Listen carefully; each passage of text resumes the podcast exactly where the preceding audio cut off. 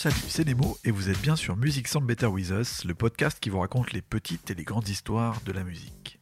Cet épisode est le premier d'une série consacrée au groupe NERD, Nerd, mais aussi au duo de producteurs The Neptunes, ainsi que le plus connu d'entre eux, Pharrell Williams.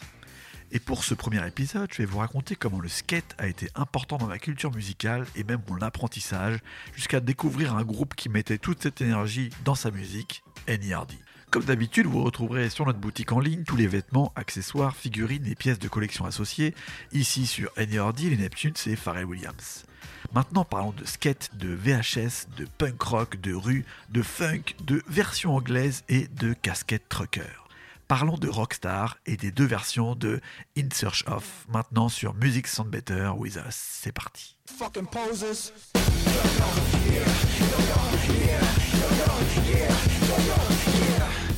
Quand j'étais ado, j'ai développé une passion pour le skateboard. Je n'arrive même pas trop vraiment à dire d'où ça vient, quels étaient mes exemples. Je peux sûrement citer Marty McFly et ses multiples poursuites dans Retour vers le futur 1, 2 ou 3, jusqu'au mythique Overboard. Quand je dessinais des sortes de personnages de comics, moi je faisais ça quand j'étais petit, ils avaient toujours deux accessoires, une batte de baseball, un peu vénère, comme dans un épisode de l'animé Cobra que j'avais pensé, et un skateboard volant comme Marty McFly. J'ai donc fait du baseball à l'adolescence, et plus tard, mes années lycée, j'aurais fait de faire du skate.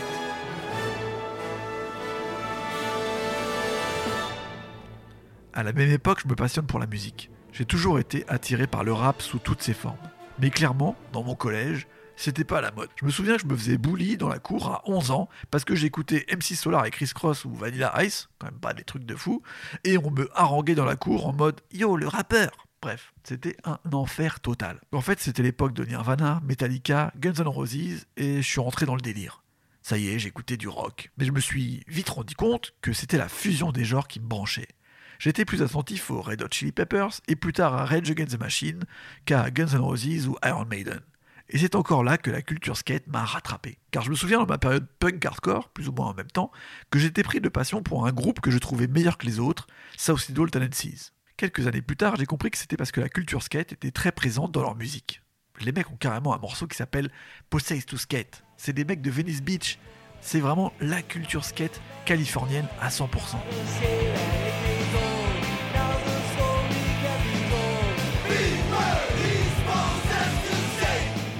Et sans le savoir, ça m'avait énormément inspiré. Et un peu plus tard aussi, je découvre leur side project Infectious Groove, un mélange de punk metal funk qui deviendra ma bande son préférée.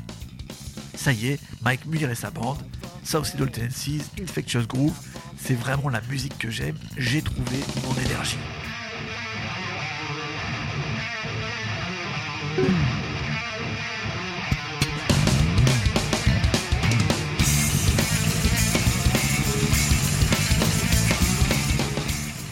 Tard, au lycée, à 14-15 ans, je me mets à kiffer les Beastie Boys, pour leur délire de fusion aussi, mais qui me remet bien dans le rap, et dans les clips, je vois du skate, je sens cette énergie-là, et cette fusion un peu dans tous les sens.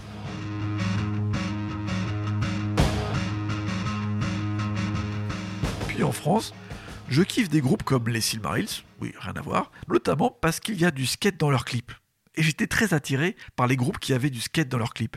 Attention par contre, j'étais très tatillon sur le type de skate. Si c'était un vieux skate sans nose, en mode Bones Brigade années 80, je trouvais ça ringard. Mais s'il y avait des planches avec un nose et un tail et du grip tout le long, là j'étais conquis. D'où les Silmarils et leur clip Machina. Oui, bon, c'est pas de la grande musique, mais vraiment j'étais attiré parce que le style et le skate dans le clip me donnaient envie. C'était l'énergie que je voulais avoir.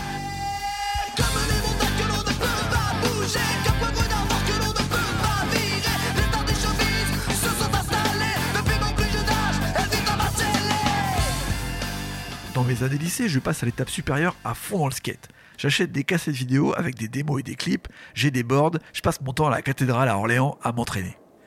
Parmi les VHS, il y a les fameuses 411 déjà, mais aussi des projets plus ambitieux des marques Girl et Chocolate Skateboard.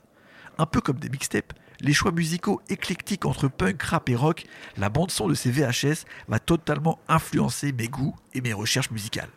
J'ai découvert aussi beaucoup de groupes de rap et des morceaux mythiques comme TikTok de Lords of the Underground par exemple. Je me rappelle tout à fait de la séquence dans une 411 d'entendre Lords of the Underground, de découvrir ce morceau TikTok et me dire mais qu'est-ce que c'est que ce truc?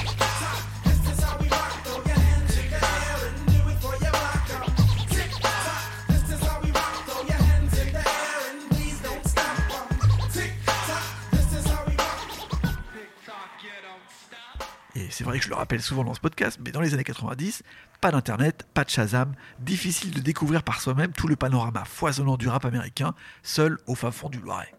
Donc ces cassettes de skate, ces VHS, étaient vraiment une porte vers la culture à la fois du skate, mais aussi de la musique, voire même du cinéma, notamment avec la vidéo Mouse, ma référence absolue en la matière.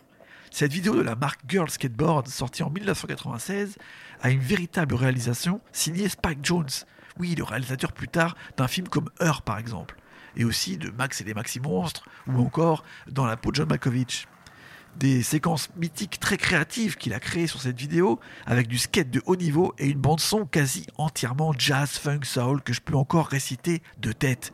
Il y avait Bob James avec Nautilus, il y avait le groupe War, il y avait les Headhunters de Herbie Hancock que je kiffais de fou, il y avait Gwen McCrae, il y avait Earth, Wind and Fire pour le Shining Star, il y avait Simon et encore Curtis Mayfield, un des artistes que je vais le plus aimer finalement que je découvre sur cette mixtape, sur cette cassette vidéo VHS de Girl Skateboard Mouse en 1996. J'ai 16 ans et cette bande-son va durablement s'inscrire en moi, façonner mes goûts jusqu'à l'instrumental du morceau Worldwide du rappeur Royal Flush, qui est maintenant pour moi un classique absolu entièrement dédié au skate. Écoutez ça.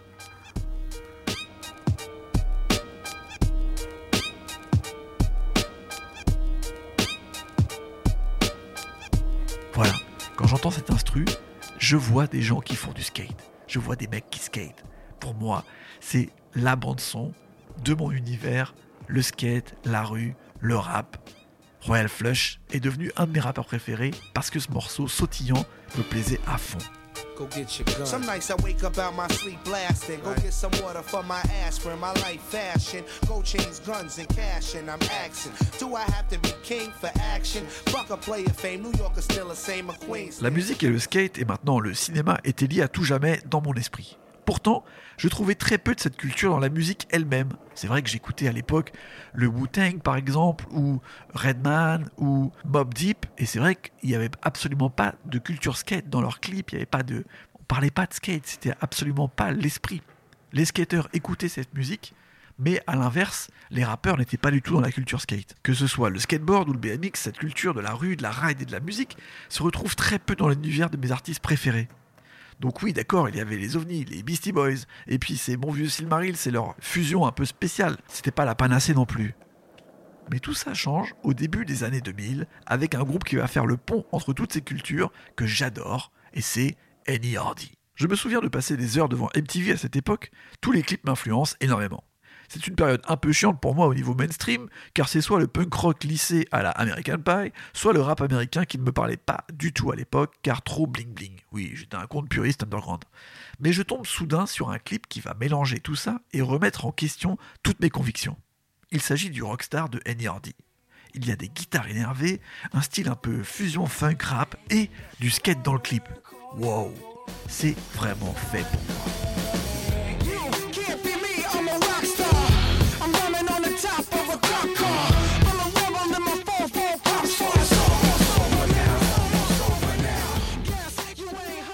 Déjà, le clip commence avec Randy Quaid, un acteur de comédie que j'adore, découvert notamment dans les films Vacation avec Chevy Chase. Et très vite, un focus sur un gars stylé, avec une petite moustache et un t-shirt avec une borde dessus. On peut pas faire plus skate. Je suis aux anges. J'ai l'impression de découvrir enfin le mix de tout ce que j'aime, mais en moins ringard. Il y a la culture skate et la culture hip-hop, la culture punk hardcore, même la culture funk et le lifestyle qui va avec et qui me passionne tant. Je suis totalement conquis par Rockstar et son groupe Eddie Hardy. Je fais alors le rapprochement avec les morceaux de Jay-Z qui me plaisent à ce moment-là, et je revois le même gars avec sa casquette de camionneur, le fameux Pharrell Williams. D'ailleurs, parlons-en un peu de ces fameuses casquettes trucker. En gros, c'est des casquettes avec des filets en plastique, juste un pan en tissu devant. Après, la mode de NRD des Neptunes, j'en achète des caisses, des avec des pans blancs qu'on customise en mode graffiti. Je me rappelle alors de la toute première casquette que j'ai portée en connaissance de cause. Je devais avoir, je sais pas, 7-8 ans. C'était une casquette trucker avec un pélican dessiné devant sur le pan blanc et il y avait une inscription genre prison d'Alcatraz. Ça n'avait absolument aucun sens, mais c'est le premier souvenir que j'ai de vraiment porter une casquette et d'avoir l'impression d'être un Américain. Et là, en fait, bah, tout revient au moment où je me plonge dans cette culture, me retrouve avec cette casquette avec un filet en plastique. J'ai l'impression, via Pharrell Williams et les nerds, de me retrouver dans mon enfance, les premières casquettes que je portais quand vraiment je découvrais la culture américaine. Ce qui m'a touché aussi dans le sujet du morceau Rockstar, c'est que tout de suite ça commence sur ce concept des poseurs. Et c'est vrai que c'est quelque chose qui avait toujours un peu dans mon univers quand j'allais skater à la cathédrale, donc à Orléans. On appelait les poseurs, les mecs qui venaient avec des boards mais qui skataient jamais. C'était les mecs qui aimaient bien le style, d'être euh, comme des skateurs, mais finalement de pas vivre la vraie vie de skater, de pas skater en fait, et de pas être dans vraiment le partage de la culture, le partage de la passion en fait. Juste une personnalité comme ça qui ressemble à un poseur. Et le fait que vraiment ils utilisent ce, vocabulaire-là, fucking posers, ça m'a parlé tout de suite. Et euh, tout de suite, je me suis senti très proche de ce morceau rockstar, de ce morceau de nerd. Je tombe complètement à fond dans cette mode des casquettes truckers, entre skate punk et rap. Bien chauffé par ce mélange des genres, je cours à la Fnac pour choper l'album. Il s'appelle In Search Of et il y a une petite hype dessus. Tout le monde en parle comme le groupe à suivre. Mais à la première écoute du disque, stupéfaction, aucune guitare. Je ne retrouve pas du tout la fusion que j'avais entendue sur Rockstar. Je retrouve des productions que j'aime bien, des Neptunes, que j'apprends à découvrir de mieux en mieux, mais il n'y a pas la fusion qui me rappelait en mieux mes années collège et lycée entre skate, punk et rap. En cherchant dans différents magazines et en creusant les forums sur internet qui sont alors en pleine explosion, je découvre qu'il y a en fait deux versions de l'album. À l'époque, le son des Neptunes n'a pas encore pris l'essor que l'on connaît. Ils ont produit entièrement le premier album de la chanteuse Kellys, mais aux États-Unis, tout le monde s'en fout en vrai. Par contre, en Europe et surtout en Angleterre, l'album a une bonne renommée. Kellys, commence à être important. Donc le premier album du groupe un peu fou de Pharrell Williams et Chad Hugo, le fameux In Search of de Nerd, sort d'abord en Europe dans sa version produite qu'en album de Kellys, celle qu'on appellera plus tard l'Electronic Version, celle que j'ai achetée parce que je suis en Europe en fait. Mais avec la sortie de Rockstar en mode plus énervé, guitare et tout, le groupe sort une nouvelle version de l'album totalement réarrangée avec des potes, le groupe Spy Mob, avec des guitares, des batteries et des instruments, tout sonne plus live. Et là, ça prend aux USA. Parce qu'en fait, aux États-Unis, ils étaient à fond dans le délire American Pie. Ils écoutaient du pop punk à la Blink 182, à la Sum 41.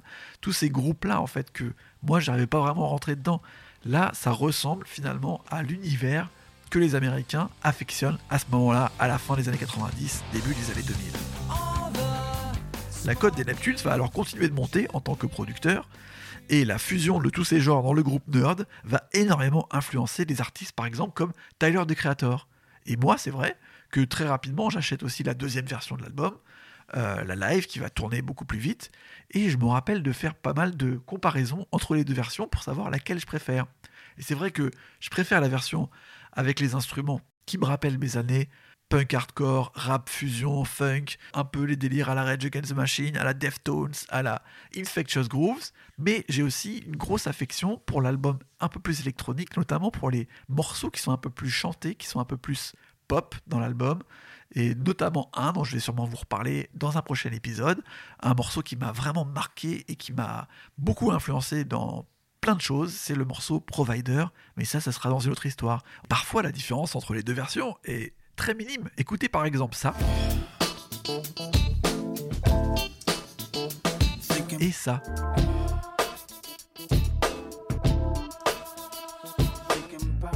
Par contre, comme sur Rockstar, la différence est inévitable. Et vraiment, ça fait des morceaux très très différents. Par exemple, écoutez la version électronique de Rockstar.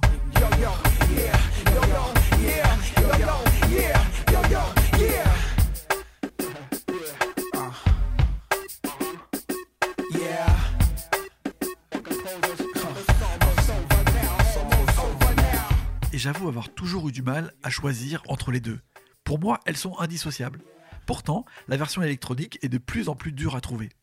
En tout cas, c'est intéressant de voir que l'Europe était un peu plus tournée sur les productions des Neptunes assez tôt et sur leur côté pop, là où les États-Unis étaient plus dans la fusion des genres et le côté peut-être plus punk rock, plus metal finalement qui ressortait dans la musique de Nerd et que c'est ça qui les avait intéressés. Et moi, je trouve ça très cool de la part de Nerd et de Pharrell Williams et Shade Hugo d'avoir un peu cherché ce qui pouvait fonctionner et comment ils allaient trouver en fait l'énergie pour coller aux différents publics. Et maintenant, c'est vrai que Nerd, on voit ça comme un groupe très live, mais au départ, il y avait aussi ce côté très produit, très finalement comme un album de pop, comme un album de de RB presque, de RB rap. Et c'est aussi ça que j'ai beaucoup apprécié dans cet album de Nerd en le réécoutant. Et cette histoire de mélange des genres, vous la retrouvez sur notre boutique Music Sound Better With Us avec la collection Pleasures Nerd, notamment une pièce très à propos nommée Rockstar. Mais aussi, vous retrouverez l'album In Search of en vinyle, ainsi que la version électronique, la fameuse qu'on a retrouvée et que vous pouvez avoir en occasion. Car c'est aussi ça l'histoire de Music Sound Better With Us, la passion à travers plein d'histoires, des objets, des disques, des souvenirs. Donc, à très bientôt pour un nouvel épisode.